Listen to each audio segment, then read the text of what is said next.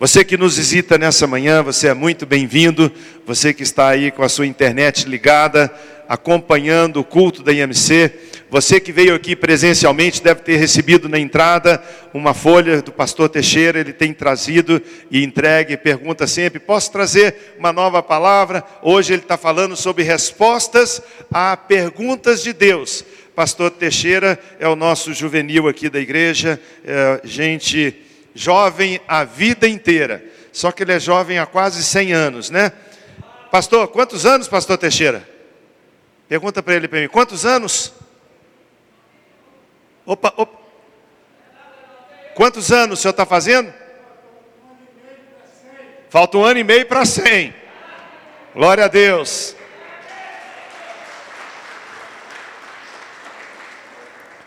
Pastor Teixeira é inspiração para as nossas vidas, né, Henrique? A gente vê que nesse vigor, leitura da palavra, vida de oração, ama compartilhar o que Deus dá a ele e nós nos sentimos honrados de ter o pastor Teixeira ministrando ao nosso coração. Quero convidar você a abrir a sua Bíblia em livro de 2 Samuel, capítulo 5. Eu quero ler um texto conhecido e muito lindo que tem abençoado o meu coração e tem me desafiado eu fiquei pensando nesse tempo quando a gente está vivendo essa, essa nossa pandemia, Dani, essa luta que a gente ouve. Eu vejo pessoas conversando comigo falando assim, no início, na primeira semana, nos primeiros 15 dias, segura a cadeira para ele sentar aí que ela costuma balangar. É isso. Então, quando a gente começou, teve gente que diz assim: olha, no início, Marcelo, eu administrei até bem botei a minha vida em dia e vi novos filmes, recebi um, um, aviso da empresa que esse mês não ia abrir, então eu fiquei no horário assim mais tranquilo, administrei bem. Mas olha, de repente passaram os 15 dias. Aí 30 dias, começou a surgir aquela pergunta: quando é que isso acaba? Quando é que a gente vai voltar ao nosso natural, ao nosso normal? E sabe, amados, seis meses já. Nós estamos vivendo essa realidade que mudou a nossa história. Tem mudado a nossa maneira de agir, a nossa maneira de relacionar, a nossa maneira de trabalhar, a nossa maneira de ter lazer. Agora a gente vê uma mudança globalizada. Está acontecendo coisas que nós nem sonhávamos. Tinha pessoas que tinham um, um roteiro já para a sua vida, dizendo 2020 vai ser assim, assim, assado, e de repente uma reviravolta total. E nós notamos, a gente vê, não só do que os outros falam, mas a gente observa no nosso próprio lar, na nossa própria vida, que nós estamos emocionalmente influenciados.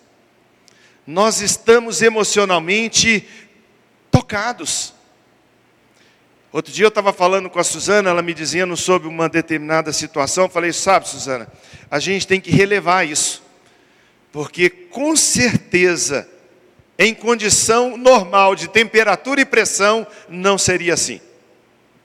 Uma palavra mais ríspida, uma resposta mais dura, uma certa impaciência. A gente ouve notícia e não é lá de longe, já de algo que acontece conosco, de casamentos em crise, de pessoas que estão saindo de casa, de gente que perdeu, ó, a tampa da chaleira explodiu. Ou seja, emocionalmente nós estamos abalados. Emocionalmente, nós não somos os mesmos. Mudou o seu sono, mudou a sua alimentação, mudou o seu lazer. Aquilo que você fazia antes, Wagner, que era assim, o seu, o seu é, tirar todo o estresse, talvez não dê mais. Tem gente que alugou e colocou na sua casa equipamentos de, de academia. Tem gente que está lá na bicicleta, tem gente que está no step, outro está lá na esteira, estão tentando alguma coisa. Gente que mudou de esporte, nunca tinha subido numa bicicleta, hoje anda Belo Horizonte inteira rodando. Tudo está mudando, não está? Não é verdade? E a gente vê que nesse tempo de mudança que nós estamos fazendo, nem sempre essa mudança é feita de maneira racional. Algumas coisas que nós estamos fazendo, estamos fazendo por impulso. Algumas escolhas e decisões estamos fazendo com o nosso emocional afetado, ou seja, decisões até passionais. Isso acontece. Palavras que ferem, porque estamos tão perto, tão junto, tão é, é, aquela rotina tão comum que nós estamos sendo influenciados. E sabe, Denise, isso não é só com a gente que já é avô, não. Filhos, netos, crianças, idosos, crentes, incrédulos, as pessoas estão sendo influenciadas pela realidade dos nossos dias. As notícias que nós ouvimos agora que nós estamos em ponto de mudanças. Enquanto uma nação começa a abrir, outra está fechando de novo. Enquanto em alguns lugares estão abrindo o comércio, outros estão pensando em novas estruturas para poder se proteger. Quem sabe uma segunda onda da epidemia, ou quem sabe a chegada de fato de uma vacina que vai nos imunizar. A gente vive cada dia em função de um humor que oscila, em função de informações. Talvez a informação que você vai ter hoje, quando chegar em casa, ligando a televisão, ou à noite no noticiário, você vai tomar amanhã uma atitude impensada antes, algo que você não planejava. Estou contando toda essa introdução para falar um pouquinho sobre uma pergunta: o que fazer antes de tomar uma atitude? Qual deve ser a atitude sua e minha antes da atitude? Qual deve ser a nossa pré-atitude? Qual deve ser o nosso primeiro passo antes de dar o passo? O que, que nós devemos fazer antes de uma escolha? O que, que nós precisamos fazer antes de uma decisão? E nesse momento, nesse momento onde nós estamos passionalmente influenciados, as nossas decisões emotivas podem nos levar a grande arrependimento depois, porque a gente pensa, se eu tivesse tido um conselho, se eu tivesse esperado um pouco, se eu tivesse acalmado o meu coração, eu não tinha feito essa escolha. Ninguém precisa levantar a mão, mas além de mim, Quantos aqui se arrependeram já de uma escolha comercial? Abriu o que não devia ter aberto, fechou o que não devia ter fechado, mudou de emprego quando não devia, e depois fala: ah, meu Deus, se eu tivesse pensado mais um pouco, eu não faria. Quantos de nós já respondemos essa pergunta, nem que seja para nós mesmo, Pastor Lincoln, dizendo: se eu tivesse chance, eu faria de outra forma. Além de mim, tem mais gente, não tem? além de mim. Tem tanta gente que fazem escolhas, que se arrependem porque não era a escolha certa, mas fez no momento de rompante. Vamos ler o texto sagrado. 2 Samuel capítulo 5, 17. Ouvindo, pois, os filisteus que Davi fora ungido rei sobre Israel, subiram todos para prender a Davi. Ouvindo, desceu Davi à fortaleza. Mas vieram filisteus e se estenderam pelo vale dos refaíns. Davi consultou ao Senhor, dizendo: Senhor, subirei contra os filisteus? O Senhor vai entregá-los nas minhas mãos? Respondeu então o Senhor a Davi, dizendo: Sobe, porque certamente entregarei os filisteus nas tuas mãos. Então veio Davi a Baal Perazim e os derrotou ali. E disse Davi: Rompeu o Senhor as fileiras inimigas diante de mim, como quem rompe águas. Por isso chamou o nome daquele lugar Baal Perazim. Os filisteus deixaram lá os seus ídolos, e Davi e os seus homens os levaram. Os filisteus tornaram a subir contra Davi e se estenderam pelo vale dos Refaíns, ou seja, no mesmo lugar. Davi consultou novamente o Senhor, e agora o Senhor lhe respondeu: Não subirás contra eles, rodeia por detrás deles, e os ataque por defronte das amoreiras. E há de ser que quando você ouvir um estrondo de marcha pelas copas das amoreiras, então você se apressará. É o Senhor que subiu adiante de você a ferir o arraial dos filisteus. Fez Davi como o Senhor lhe ordenara e feriu os filisteus desde Jeba até chegar a Gezer. Antes de agir, consulte o Senhor. Antes de escolher, procura Deus. Antes de tomar uma decisão, seja ela de que intensidade for, procure ao Senhor. Eu me lembro muito bem de uma palavra que o pastor Valdir Salum falava conosco e de forma pessoal, particular, conversando com ele em algumas ministrações que a gente fazia, fazendo visita, pastor Valdir tinha, deve ter ainda um ministério diferenciado de orar a Deus e pedir ajuda, pedir a, a, a, atuação de anjos do Senhor. A Bíblia, ele pautava isso dizendo que os anjos do Senhor são ministros, enviados por Deus a nosso favor. Então, o pastor Valdir ministrava isso e várias vezes ele me chamava para estar junto com ele em alguma ministração, num lar, num culto, alguma coisa assim. E ele falava comigo assim, sabe, Ari? O grande problema do nosso relacionamento com Deus é que nós queremos um Deus avalista e não um Deus Senhor. Nós tomamos as nossas decisões e pedimos a bênção de Deus. A carapuça serviu para alguém aí? Abre o negócio e fala: Deus abençoa o meu negócio. Começa um relacionamento e diz: Deus abençoa esse relacionamento começa a fazer planos e fala: Deus abençoa esses planos, como se nós tivéssemos um Deus que fosse avalista, que põe a sua chancela, coloca o seu anel, dizendo: Estou nisso com você. Sabe, amados, é uma decisão errada. Seja ela em que área da nossa vida for, quando nós fazemos uma escolha antes de consultar o Senhor, nós vamos dar com os burros na água. Às vezes você pode ter todo o argumento favorável, dizendo que eu estou fazendo é uma coisa correta, não é, eu não estou roubando, a decisão do que eu estou montando do negócio não é algo ilegal, é legal. Agora, Senhor, abençoa. Essa não deve ser a nossa atitude. E quando tomamos essas atitudes, vivendo essa realidade do emocional influenciado, pior ainda.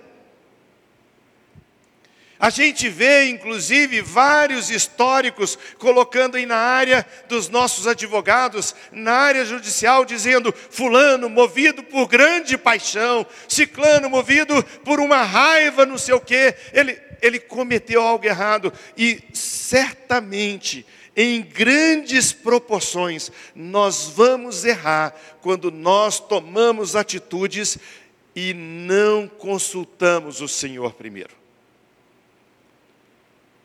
Nesse contexto, a Bíblia nos diz que Davi estava certamente envolvido emocionalmente por ter visto Saul, o rei de Israel, morrer na luta contra os filisteus. E o seu melhor amigo, o seu amigo mais chegado que o irmão, alguém que ele declara a sua fidelidade provada depois, quando ele pergunta se existia alguém da casa de Saul, alguém da casa de Jonas que ele pudesse é, é, manifestar a sua gratidão. A Bíblia nos mostra que esse grande amigo também é morto pelos filisteus.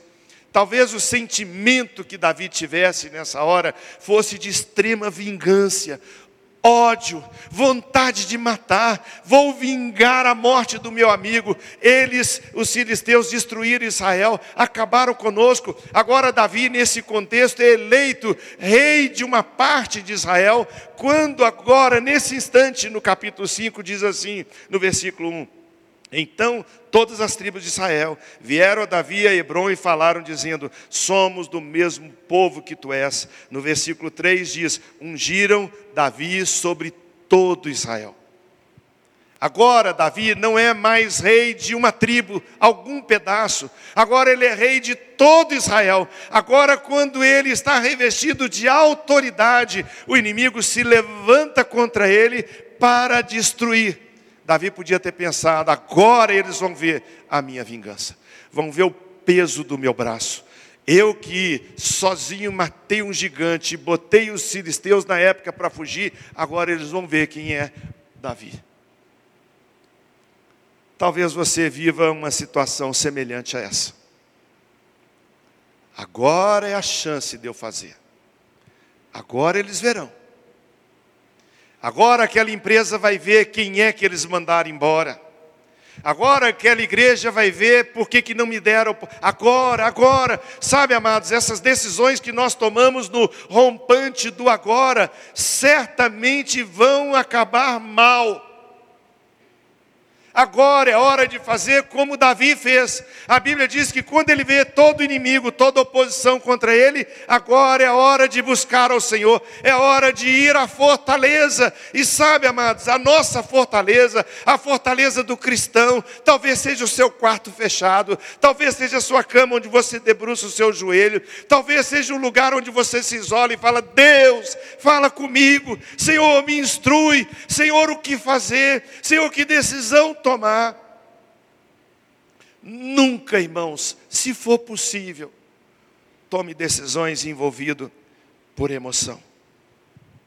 Davi consulta ao Senhor. Quando ele consulta ao Senhor, ele fala com Deus: O Senhor vai entregar os filisteus nas minhas mãos? Eu os vencerei. Gente, quem está fazendo a pergunta não é alguém que é novato na luta, não é alguém que é principiante em batalha, mas é um matador de gigante. Mas que consulta ao Senhor, Deus, o Senhor vai me dar vitória nisso. Talvez você fala, eu sou muito bom nisso. Essa área profissional eu domino, preciso consultar ninguém. Essa área, Sou doutor nisso. Exatamente por ser experiente nisso, é motivo de voltar à fortaleza e consultar ao Senhor. Quando Davi consulta ao Senhor, ele está demonstrando aquilo que a gente encontra no Salmo 18:3, invoco o Senhor, digno de ser louvado, e serei salvo dos meus inimigos. Salmo 118, 8 e 9, Davi diz: melhor é buscar refúgio no Senhor do que confiar em homens, melhor é buscar refúgio no Senhor do que confiar em príncipes. Quantas vezes nós colocamos a nossa confiança no braço forte do homem e nos demos mal. Mas quando nós buscamos o Senhor e espera nele, aguarda, sabe, Paulo, aguarda no Senhor a resposta vem. A Bíblia diz que Deus respondeu a Davi dizendo: Sobe, porque certamente entregarei os filisteus nas tuas mãos. Verso 19. Mas agora, Deus está falando com Davi e dando a ele a estratégia, dizendo: Você vai lutar, eu vou entregar ele nas minhas, eles nas suas mãos. Pode lutar, pode guerrear. É o que a gente encontra também em Jeremias 33, 3. Invoca-me, te responderei. Sabe quando o nosso Deus responde? Deus ouve. Às vezes nós pensamos que está demorando muito, ou até dizemos, Deus não ouviu, Deus não, eh, o céu está cerrado, a minha oração não chegou. A palavra de Deus nos afirma de forma clara que Deus ouve o nosso clamor. A Bíblia diz que a palavra ainda não chegou nos nossos lábios, e o Senhor já sabe, Ele recolhe, Ele anota tudo aquilo que nós clamamos a Ele. Pode ir, Davi entregarei os inimigos nas tuas mãos. A Bíblia diz que Davi vai lá e luta, e prevalece, e vence. Mas sabe o que encanta o meu coração, irmãos? É aquilo que nós conversamos tanto aqui na igreja, no nosso bate-papo de domingo às 19 horas, sobre gratidão. Gratidão é reconhecimento, gratidão é entender que alguém fez algo por nós, gratidão é ter um coração inclinado a mostrar que eu não posso, alguém fez por mim. Gratidão é estilo de vida do cristão, gratidão é amanhecer e dizer: Deus, obrigado por esse dia obrigado pela tua fidelidade, obrigado pelo teu amor. Cantamos agora sobre o amor de Deus. Obrigado, você é grato? Irmã, você é grata? Davi é grato a Deus quando ele diz com palavras, ele está demonstrando: o Senhor passou pelo exército inimigo, o Senhor venceu os inimigos por mim. E olha que texto incrível, irmãos, versículo 29. Então veio Davi a Paal Perazim, Baal Perazim, e os derrotou ali, e disse: Rompeu o Senhor. Não rompeu Davi, não rompeu o exército de Davi, não rompeu os guerreiros de Davi, os valentes de Davi, mas rompeu o Senhor. Olha que coisa incrível, rompeu o Senhor as fileiras inimigas diante de mim, como quem rompe a água. Depois você chega na sua casa, enche a pia, antes de lavar as suas panelas, pegue a faca e corta a água. E me diz o trabalho que você teve. Ele está falando que o Senhor passou como um trator em cima dos inimigos, passou com a sua força, com o seu vigor, com o seu poder, com o seu fulgor, com a sua verdadeira capacidade de ser e, e de fato é Deus. Deus cortou os inimigos como quem corta a água. Reconhecimento. Salmo 100, 103, versículo 2, 1 e 2 diz: Bendize, ó minha alma, Senhor, e tudo que há em mim, bendiga o seu santo nome. Bendize, ó minha alma, ao Senhor, e não te esqueças de nenhum dos seus benefícios. Está respirando? Benefício de Deus. Venceu a Covid? Benefício de Deus. Perdeu o emprego, bondade de Deus, Deus tem o controle, Deus tem as suas circunstâncias, as suas, nas mãos dele. A Bíblia diz que ele inclina o coração do rei para onde ele quer. Louvado seja o nome do Senhor. Salmo 124, o salmista disse: Não fosse o Senhor que esteve ao nosso lado, que o diga Israel. Na é verdade, Aline, se não fosse o Senhor que seria da sua vida, Bia, se não fosse o Senhor? Dona Bia, que seria da nossa vida se não fosse o Senhor? Isso é declaração de gratidão. Não fui eu venci. Nós temos uma tendência, irmãos, em arrogância. Nós temos uma tendência em usurpar as coisas que Deus fez por nós. Não fizemos nada, nesse caso, é Deus quem fez tudo. Deus rompeu as fileiras como quem corta águas. E agora Deus vai testar Davi uma segunda vez. Quero ver se Davi aprendeu a lição. Quero ver se o meu servo já está pronto. E aí acontece, olha que coisa interessante, versículo 30, ó, versículo 22, os filisteus tornaram a subir e se estenderam pelo vale de Refaim, o mesmo inimigo, a mesma estratégia inimiga, o mesmo lugar, eu quero ver se ele está pronto. Sabe, irmãos, nós temos tendência a quando alcançamos e vencemos uma coisa, achar que já somos bons nisso, e aí abaixa a guarda. A gente acha que já estamos prontos. Talvez você que está me ouvindo agora, vendo esse, esse, vídeo sendo gravado, esse culto ao vivo, talvez mais tarde você vai ver que o seu coração pode ter essa tendência de achar: eu não preciso mais consultar o Senhor, eu já sei o que fazer. Às vezes você é igual aquele menino que você está estudando com o filho em casa, ele bater na mão, pai, eu já sei. Eu queria falar com você uma coisa, já sei. Diante de Deus, o nosso mestre Espírito Santo nos leva a essa condição de fala, filho, você sabe? Vamos testar de novo. Vamos experimentar mais uma vez. Vamos passar por essa prova. E a Bíblia diz que no mesmo lugar, mesmo inimigo, mesma estratégia, mesma forma, se levanta contra Davi. Talvez agora no palácio, porque se você ler no texto, você vai ver, logo antecedendo ali, que Davi já tinha conquistado Jerusalém, agora ele está trazendo as coisas logo após, fala que Davi está agora levando a arca da aliança para a casa de Deus, lá para o templo, lá para Jerusalém. Então a palavra de Deus está nos mostrando que Davi já tem um local, ele já tem um ambiente, talvez estivesse no seu palácio, olhando, falando assim, mas que inimiguinho fuleiro esse, hein? Já apanhou, tomou uma, uma sova, já acabei com eles, vai apanhar de novo. Esse é o nosso grande problema. Sabe, Jordana, achar que já estamos prontos, achar que estamos bons, achar que somos competentes. Ah, se não fosse o Senhor, Israel que eu diga. Se não fosse o Senhor que tivesse do nosso lado, nós teríamos sido tragados pelos nossos inimigos.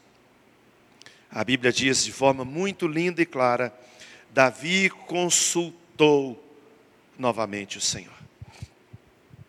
Deus, o mesmo inimigo, o mesmo lugar, a mesma forma, o que, que eu faço? O Senhor agora diz para Davi: você não vai pelejar.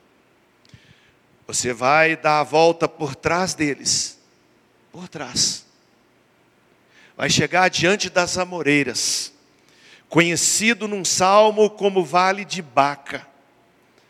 Dizem os historiadores que essas amoreiras, elas derramavam alguma coisa dela, um óleo, um unguento, alguma coisa, que trazia para os guerreiros algo que refrescava as suas feridas.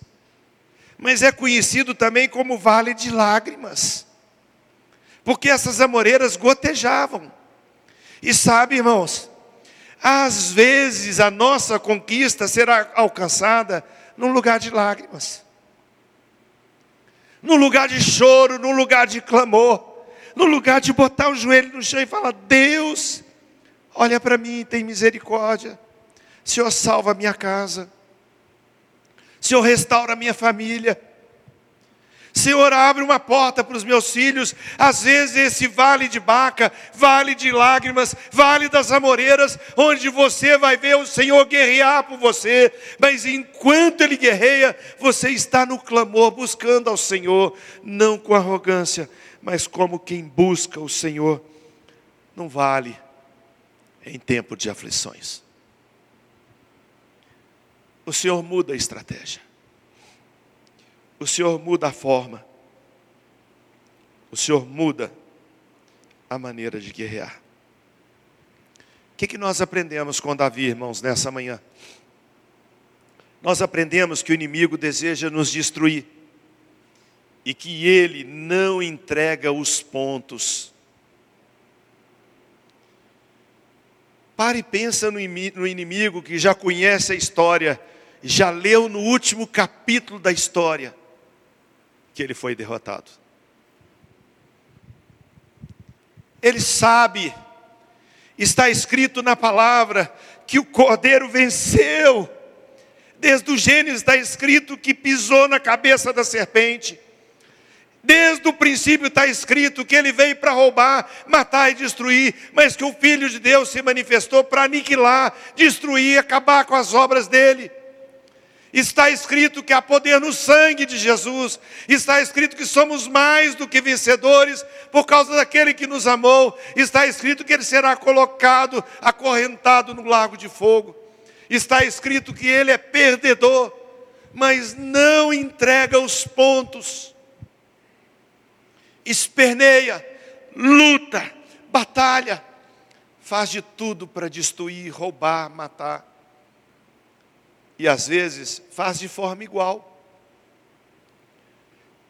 Já viu aquela pessoa que diz assim: Eu sou forte em algumas coisas da minha vida, mas na área de mulher, na área de homem, na área, essa área. Adivinha como que ele vai voltar para te atacar? Se você fala, eu na área financeira não tenho problema, não tenho ambição com dinheiro, ele não vai te atacar aí, irmãos. Ele vai voltar na área da sua fraqueza. A Bíblia diz que o diabo, nosso adversário, está ao nosso derredor, rugindo como leão. Ele não é o leão, mas está ao derredor, rugindo, tentando ver. Abre uma brecha, abre uma oportunidade. Ele não precisa de coisa grande. Irmãos, a gente tem que entender que os antigos construíram pirâmides com pedras do tamanho desse quadro. Sabe como eles abriram? Não era com martelete, era com uma cunha.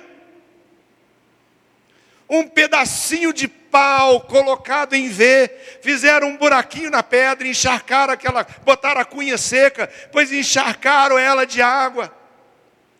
Ela dilata e quebra uma pedra monstruosa. O diabo usa cunha na sua vida. Jovem, o diabo usa cunha na sua vida.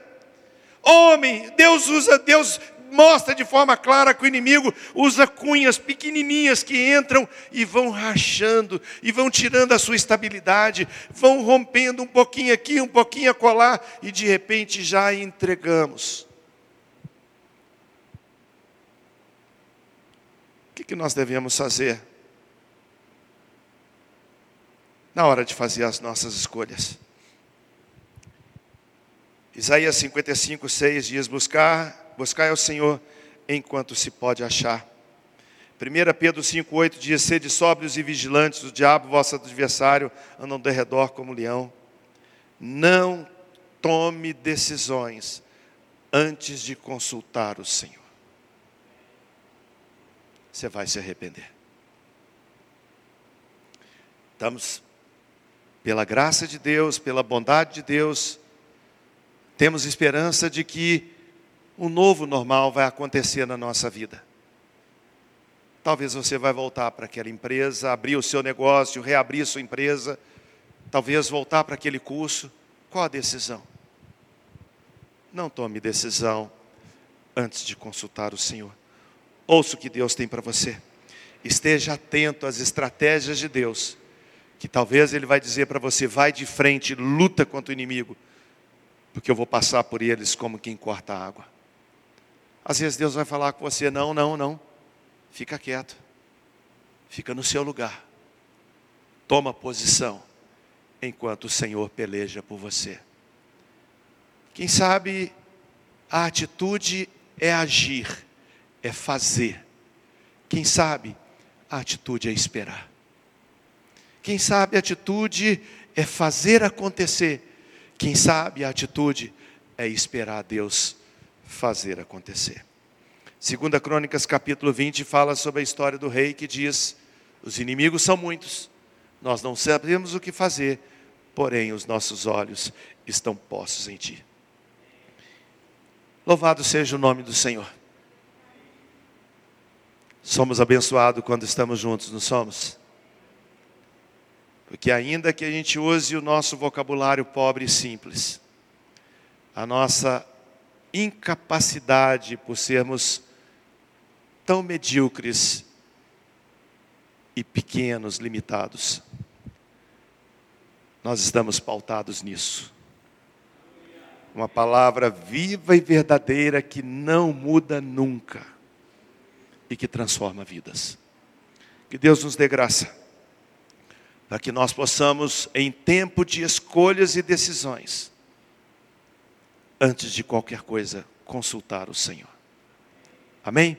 Curve a sua cabeça, feche os seus olhos e vamos orar.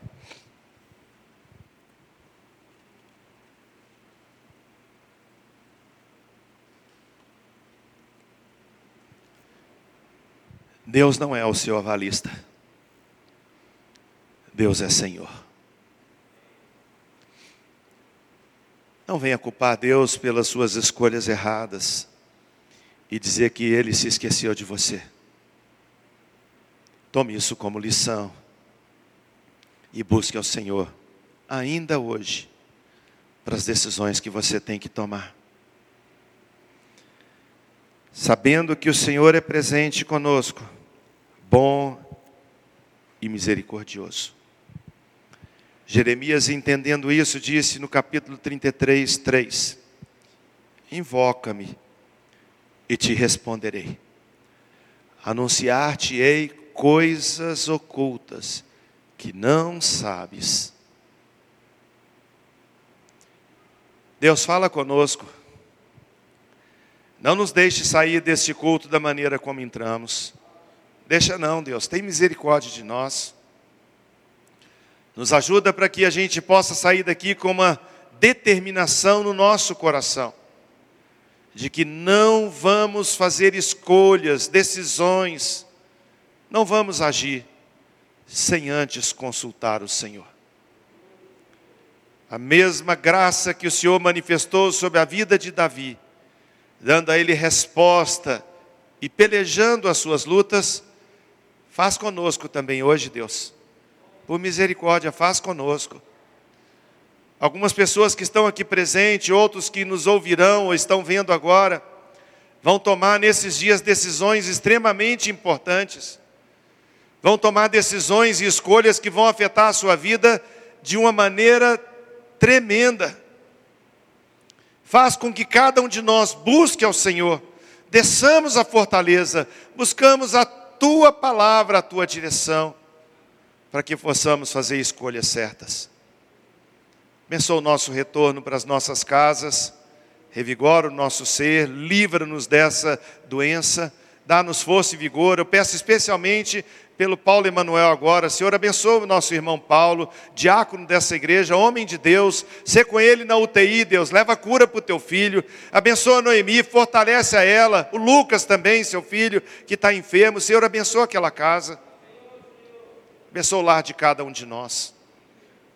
Protege, Deus, nosso casamento, nossa família, nosso lar. Abre portas, Deus, e dá-nos graça para ouvir a tua voz. Que o amor de Deus, o nosso Pai, a maravilhosa graça de Jesus e o poder do Espírito que nos instrui, nos direciona e nos revela toda a verdade, seja com cada um de nós, hoje e sempre. Amém. Deus te abençoe, uma semana abençoada. Hoje, 19 horas, nos canais da Igreja Metodista Congregacional. Venha participar conosco. Crentes on Demand. Vai ser uma bênção em nome de Jesus.